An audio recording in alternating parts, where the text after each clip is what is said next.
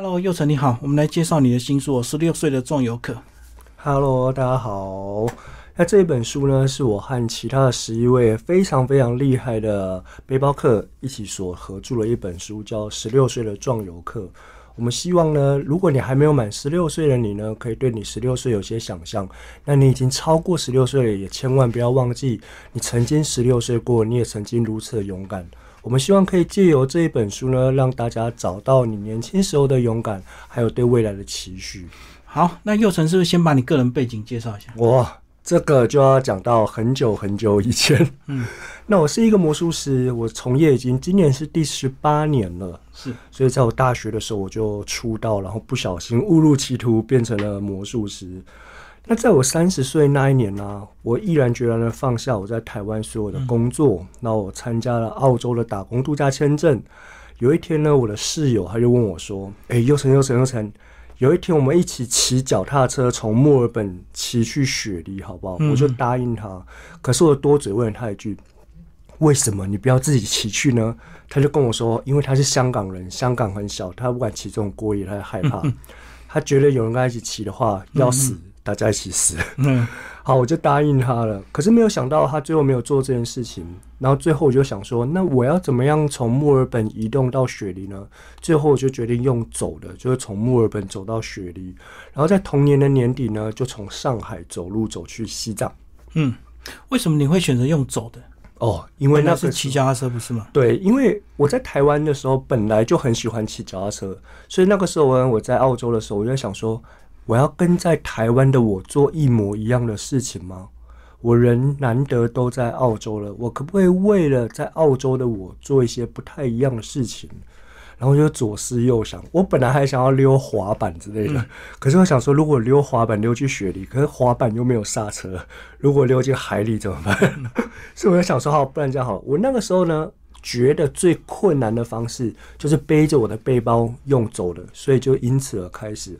那我在上海到西藏的时候，我本来是想要搭火车的，嗯，结果我就头一转，我就问我自己说，那我可不可以跟前几个月在澳洲一样，用走的从上海走路走去西藏？你澳洲走完那一趟，没有这个累到这个好想要好好的休养几个月吗？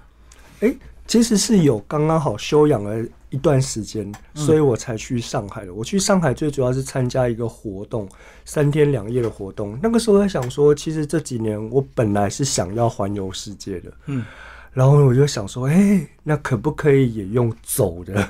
嗯，好，那这本书呢，其实就提到你上海的那一小段，对不对？对，没错。嗯，因为我们每一个人呢，都希望在我们不同的篇幅里面，用我们不同年龄，然后不同的国家，让大家可以就我们在不同年龄的视角，看到这个不一样国家的世界。嗯，我们先把所有的内容带一下。这个你说那时候你在爬上一个斜坡，对，为了救你的这个妻姐，对对对，嗯，这个是在西藏的故事。对，没错，那个时候啊，我们在网路上面呢，就有看到一条路径，然后那条路径呢，我们觉得，哎，搞不好可以走哦，可是我们不知道这条路在哪里，然后经由当地人的指引，我们就确定，哦，有这条路，有这条路，然后我们就走着走着走着，可是没有想到一开始我们就走错地方了，哎，然后我们还想要截弯取直，嗯。那那个坡呢，其实非常非常的陡，那它是这种指数型成长，最后呢就是九十度。然后因为那个七姐呢，就是我在云南的时候遇到的朋友呢，他也在做做徒步旅行，那他就走的比我快，然后走着走着，他就突然跟我求救。嗯，我想说，哎，怎么要求救？结果他被卡在山壁上面，动弹不得。我就想说，那我要怎么去救你呢？那个时候我就想说，好，那我要去找原来在网络上我不知道有没有存在那条路吗？因为我们现在走的路是截弯曲直的。可是最后我就想说，啊，不然这样好了，我就直直的往上，因为这样子七姐她看得到我，嗯，她应该不会这么的慌张、孤单、寂寞这样。嗯，可是那一条路是非常危险的。刚好那一年呢，是有一部电影叫做《徒手攀登》。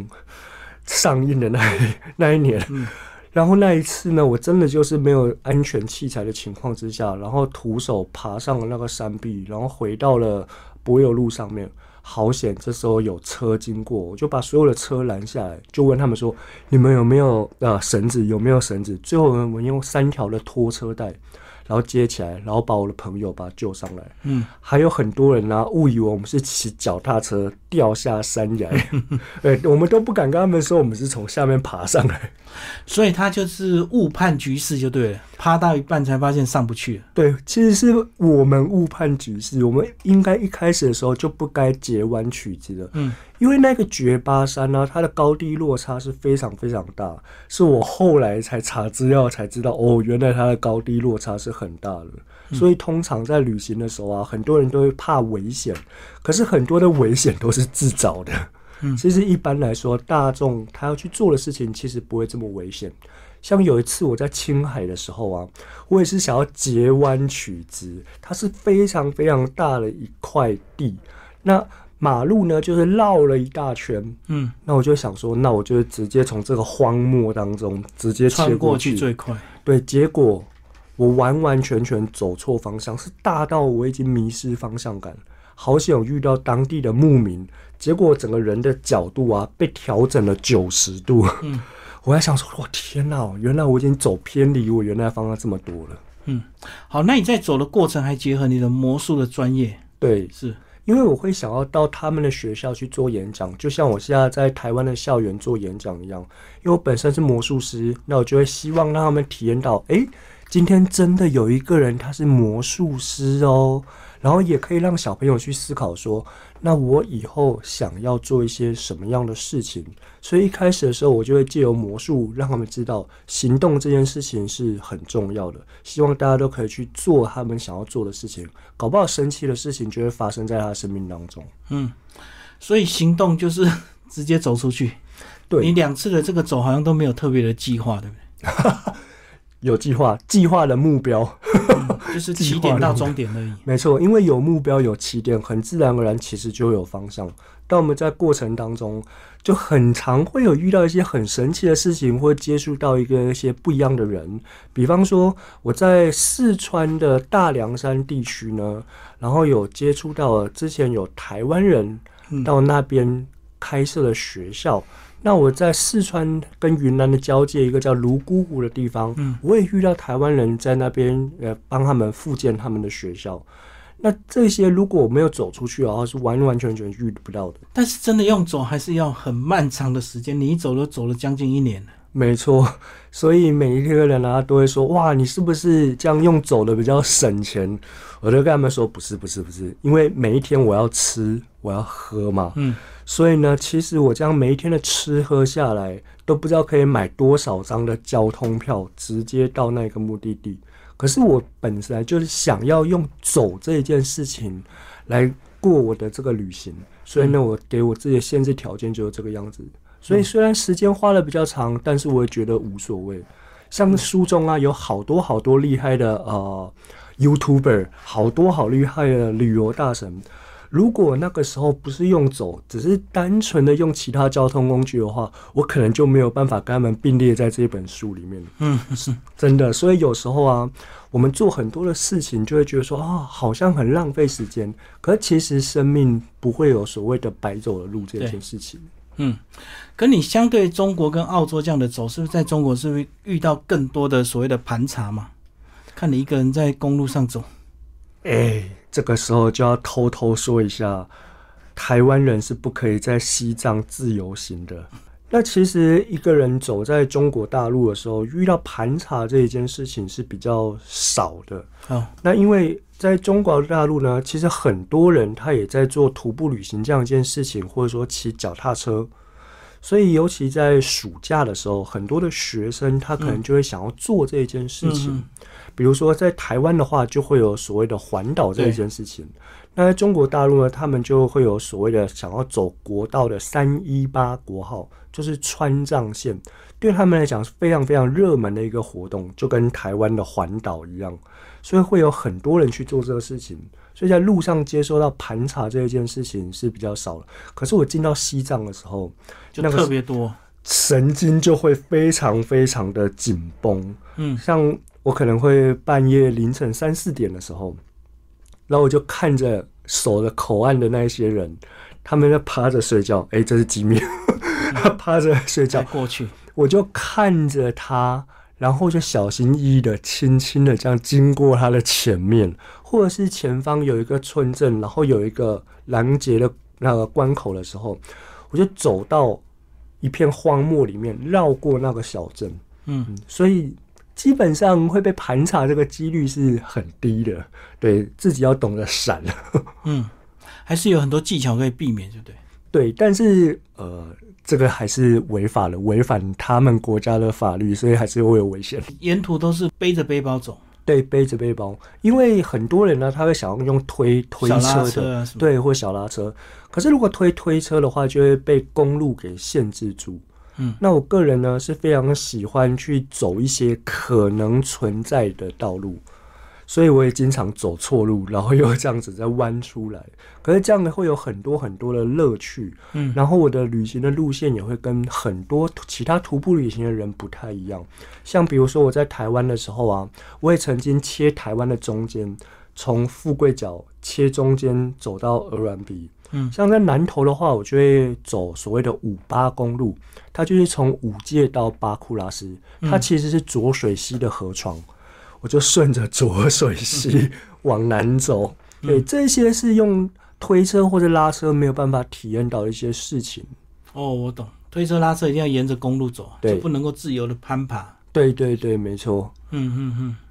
好，那你沿途除了这个表演魔术，其实还是有做一些激励人心的演讲，对，是给一些小朋友一些刺激嘛？是因为我希望让他们知道，哦，有一个大哥哥他正在做这件事情。嗯那搞不好我以后也可以做我想要去做的事情。就像台湾很多的呃离岛的学校好了，那离岛呢，他的小朋友生活范围就只有这个样子。嗯，他所看到就是哦，我父母亲做的事情，还有我邻居做的事情。他如果没有办法看到外面的世界的话，他就没有办法可以知道说哦，其实我搞不好以后可以做其他的事情。我非常喜欢我一个好朋友，叫做好序列先生。他曾经说过一句话，就是如果没有观世界，哪来的世界观？所以我们也希望可以借由十六岁的壮游客，可以让很多很多人知道，尤其是十六岁的高中生们，可以知道哦，原来这个世界其实是很大的。从现在开始，也许我们可以开始想要认识我们自己，可以开始想要了解这个世界。嗯。可是有些人走，他最后还是有个目的，还有是有个终点。那对你来讲，你的终点呢？人生是没有终点的，但是每一趟旅行呢，都会有每一趟旅行在过程当中得到的东西。嗯那我每一次出发的时候，我都会设定一个地理上的一个终点，比如说墨尔本走到雪梨，或是上海走到西藏。其实我第三趟的旅行呢、本来在二零一九年的时候，想要从北京横跨欧亚大陆走到葡萄牙。嗯，本来呀、但是因为疫情的关系，所以我就中断了在张毅。所以我会设定这些地理上的目标、目的地。那走到的时候呢，那我也会开始去思考说，诶，那之后我想要做一些什么样有意思的事情。那即使没有走到，我在半途当中，嗯我也会去思考说，诶，那之后可以做一些什么样的事情。所以，因为走路这一件事情，我的生活步调变得比较慢很多。嗯，所以让我自己有很多的时间可以为我自己做一些盘算，做一些思考。对啊，里面有羊迷失啊，人家走一走，嗯走到遇到老婆结婚生小孩就停下来，所以你没有预设一些终点吗？遇上我觉得那个因缘具足才有办法，而且迷失它本身是非常风趣幽默、博学多闻的。嗯然后啊，因为呃，绝大部分人的旅行还有旅游呢，他很容易碰到其他人。可是因为我是用走的，苦行僧啊，比较不太可能遇到一个女生跟你一样这样走。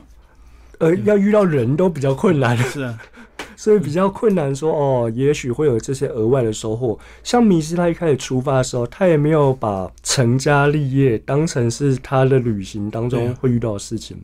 所以有什么样的好事情会发生，这真的是一开始的时候就很难去设立说哦会发生这样的事情。哦，就是你们可能会短暂相遇，但是不可能跟你一起走。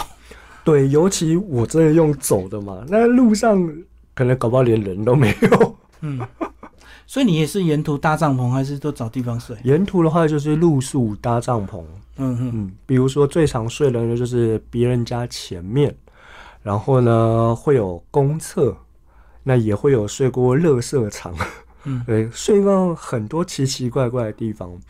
因为如果我不去呃把钱拿去住宿，其实我不会怎么样。嗯，可是如果我没有把钱拿去买吃的买喝的，我就会怎么样？那我就会借由可能省下十天半个月的住宿费，那就我就可以有更多的钱，可以让我去买吃的喝的，然后去做我这个旅行徒步旅行的体力活。嗯，嗯，吃是一定要，但是睡可以将就，就对。对，没错。嗯所以像其实我回到台湾的时候啊，我这三年来，其实我都睡在我朋友开的咖啡馆的，每天都打地铺。嗯，那为什么呢？因为我想要到学校里面去做演讲。那我跟学校的说法就是有钱没钱都可以，嗯，人多人少无所谓。可是这个交通费谁要付？嗯，我要自己付啊。那我自己还要生活啊，所以我就会借由省下我的住宿费，然后让我可以去完成我想要去完成的事情。所以你不是靠演讲赚钱，你只是单纯想分享，就对了。啊，如果有钱的话也很好啊。对，但是我最主要真的就是想要借由我的人生这一段的过程，可以让很多的学生，甚至长辈也好，可以让他知道说，哎，有想要做的事情就去做。这边插个话好了，呃，我之前呢在苗栗的头份有一间咖啡馆，嗯在做分享的时候，然后很多我的街坊邻居来听，因为我是苗栗头份人。然后有一个呃，把我从小看到大的阿姨呢，她也来听这个演讲。然后呢，听完演讲之后呢，她就去买了一台全新的摩托车。嗯我妈就问她说：“哎，为什么你要买摩托车？”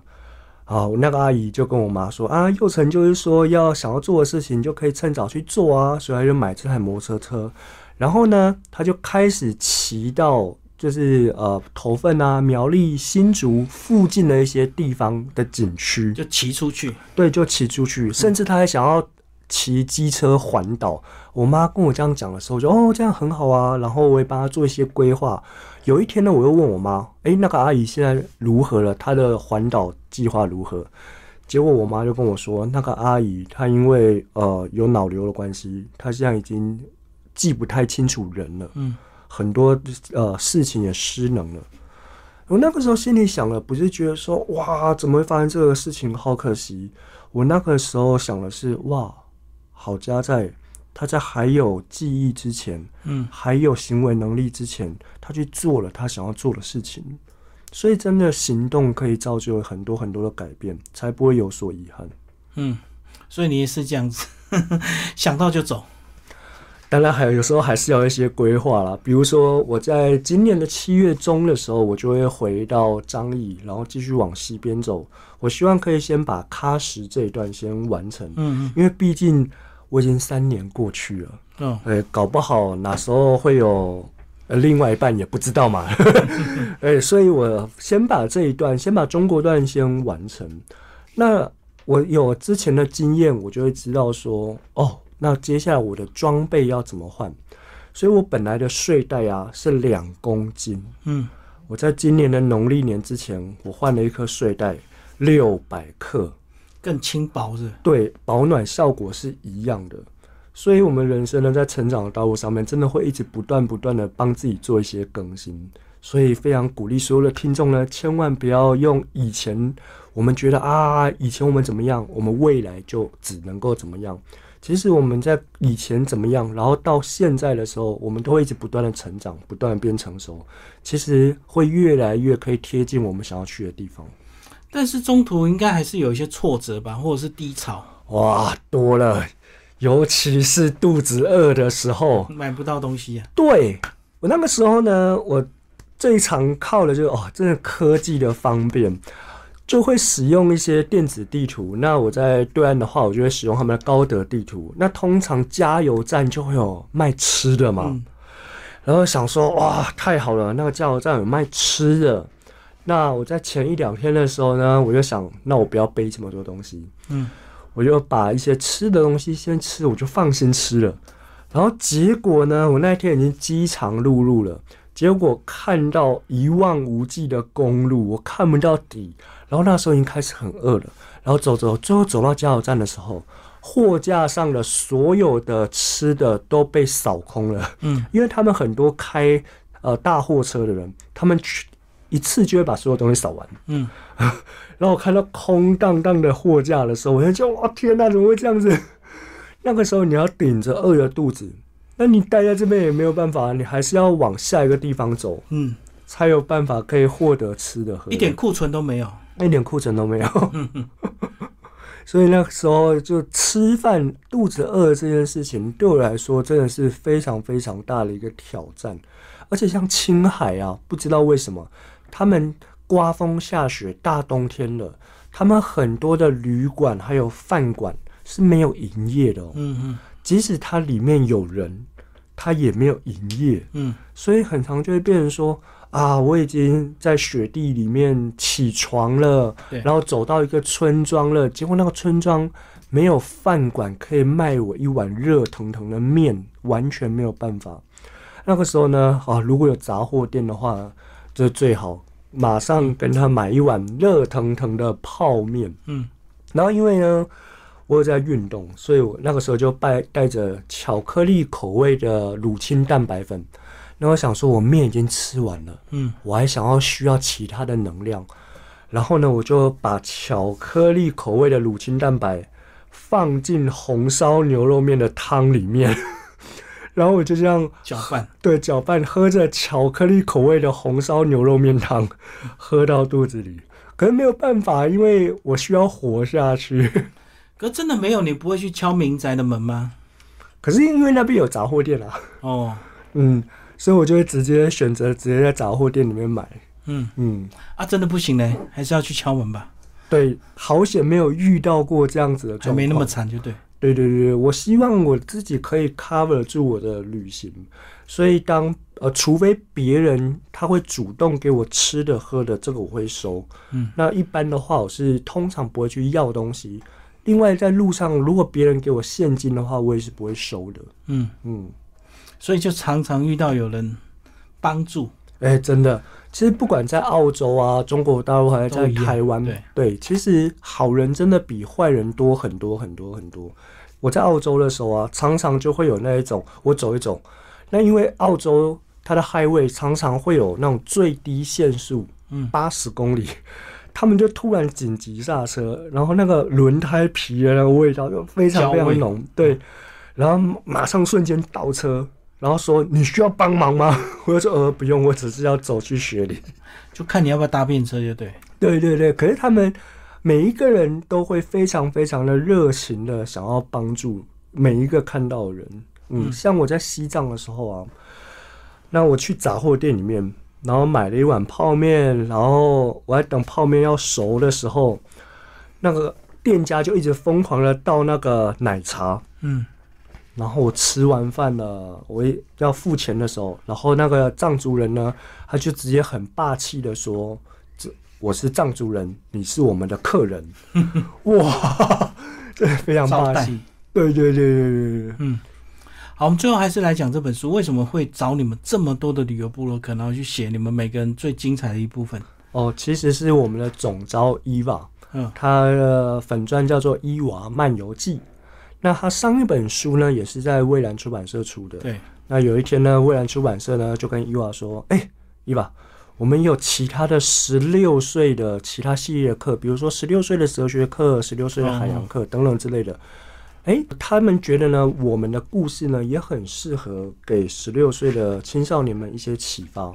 那我听到这件事情的时候，我就觉得说，哎，那这样的目标是跟我一样的、嗯所以我也很自然而然就是跟他们一起出了这一本书。所以这一切呢，都要非常谢谢蔚蓝出版社还有伊娃来找到我，我才有机会可以贡献出我的篇幅，说我的故事。